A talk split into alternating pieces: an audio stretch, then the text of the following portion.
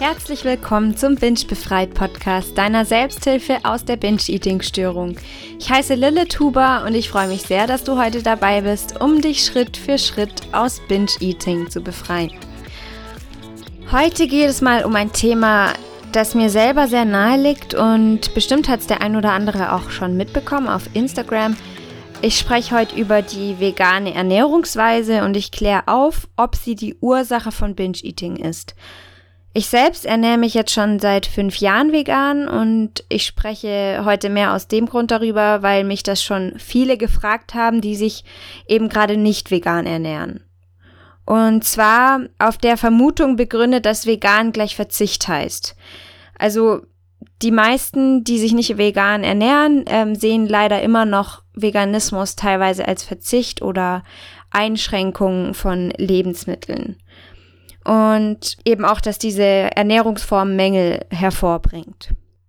Und ja, einerseits äh, muss ich sagen, dass es da viele draußen gibt, die Essstörungen haben und sich dann aus restriktiven Gründen vegan ernähren, vor allem im anorektischen Bereich, also einfach nur, damit die Betroffenen weniger Nahrung aufnehmen können. Zum Beispiel, wenn man bei einem gemeinsamen Essen ist, kann man ja dann leicht mal sagen, ach nein, das esse ich jetzt nicht, weil ich vegan bin. Aber eigentlich spielt im Hinterkopf der Gedanke, so wenig Kalorien wie möglich aufzunehmen. Und gleichzeitig fehlt eigentlich das komplette Hintergrundwissen, warum man sich vegan ernährt. Und jetzt ist eben die Frage, ob der Verzicht auf tierische Lebensmittel Essanfälle hervorruft, weil dem Körper oder dem Kopf was fehlt und er es fordert. Und dazu möchte ich euch etwas erzählen. Vor vier Jahren war ich das erste Mal bei einer Psychotherapeutin, weil ich Binge-Eating endlich hinter mir lassen wollte. Und meine Therapeutin hatte genau die gleiche Annahme, dass die ähm, Essanfälle durch meine mangelhafte Ernährung, also durch die vegane Ernährung, hervorgerufen werden. Und da ich einfach nur aus dem ewigen Teufelskreis damals raus wollte, ließ ich mich dann eigentlich auch überzeugen und ähm, habe mich dann wieder vegetarisch ernährt. Und gleichzeitig wurde die Essstörung aber immer schlimmer. Also schlimmer denn je. Meine Essanfälle fanden in einem weitaus größeren Ausmaß statt und ich fühlte mich abhängig von all diesen tierischen Produkten und habe mich ehrlich gesagt auch vom Gewissen her überhaupt nicht wohl gefühlt. Als ich dann nach einem Jahr nichts getan hatte, habe ich mich wieder vegan ernährt. Und bei mir hat es einfach nicht funktioniert, weil Veganismus für mich kein Verzicht ist. Und aus dieser Erfahrung finde ich also nicht, dass die Ursache für Binge-Eating Veganismus ist. Eben wie ich gerade schon gesagt habe, solange es für einen selber nicht als Verbot oder als Verzicht gesehen wird, ähm, man sich also selber damit nicht einschränkt, auch mental nicht damit einschränkt.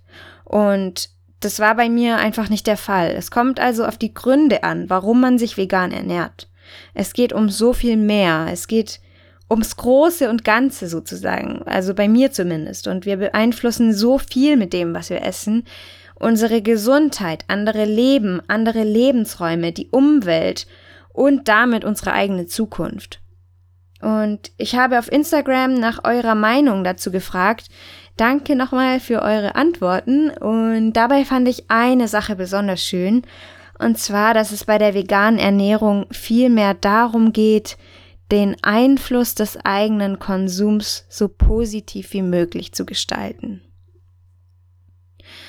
Und was ich euch heute einfach mitgeben möchte in dieser Episode ist, dass jede Ernährungsform, egal ob omnivor, vegetarisch oder vegan, mangelhaft sein kann, wenn sie zu einseitig, wenn man sich zu einseitig ernährt und dann kann es durchaus passieren, dass der Körper nach Nährstoffen schreit und man einen starken Drang nach Essen bekommt. Und um aus Binge-Eating rauszukommen, ist es daher erstens wichtig, dass du dich ausgewogen ernährst und genug isst und zweitens dich mental nicht auf irgendeine Art und Weise einschränkst. Also im Sinne von verboten. Und da ist es auch nicht unbedingt so von Relevanz, was für eine Ernährungsform du verfolgst, solange es, wie gesagt, ähm, für dich keine Einschränkung darstellt.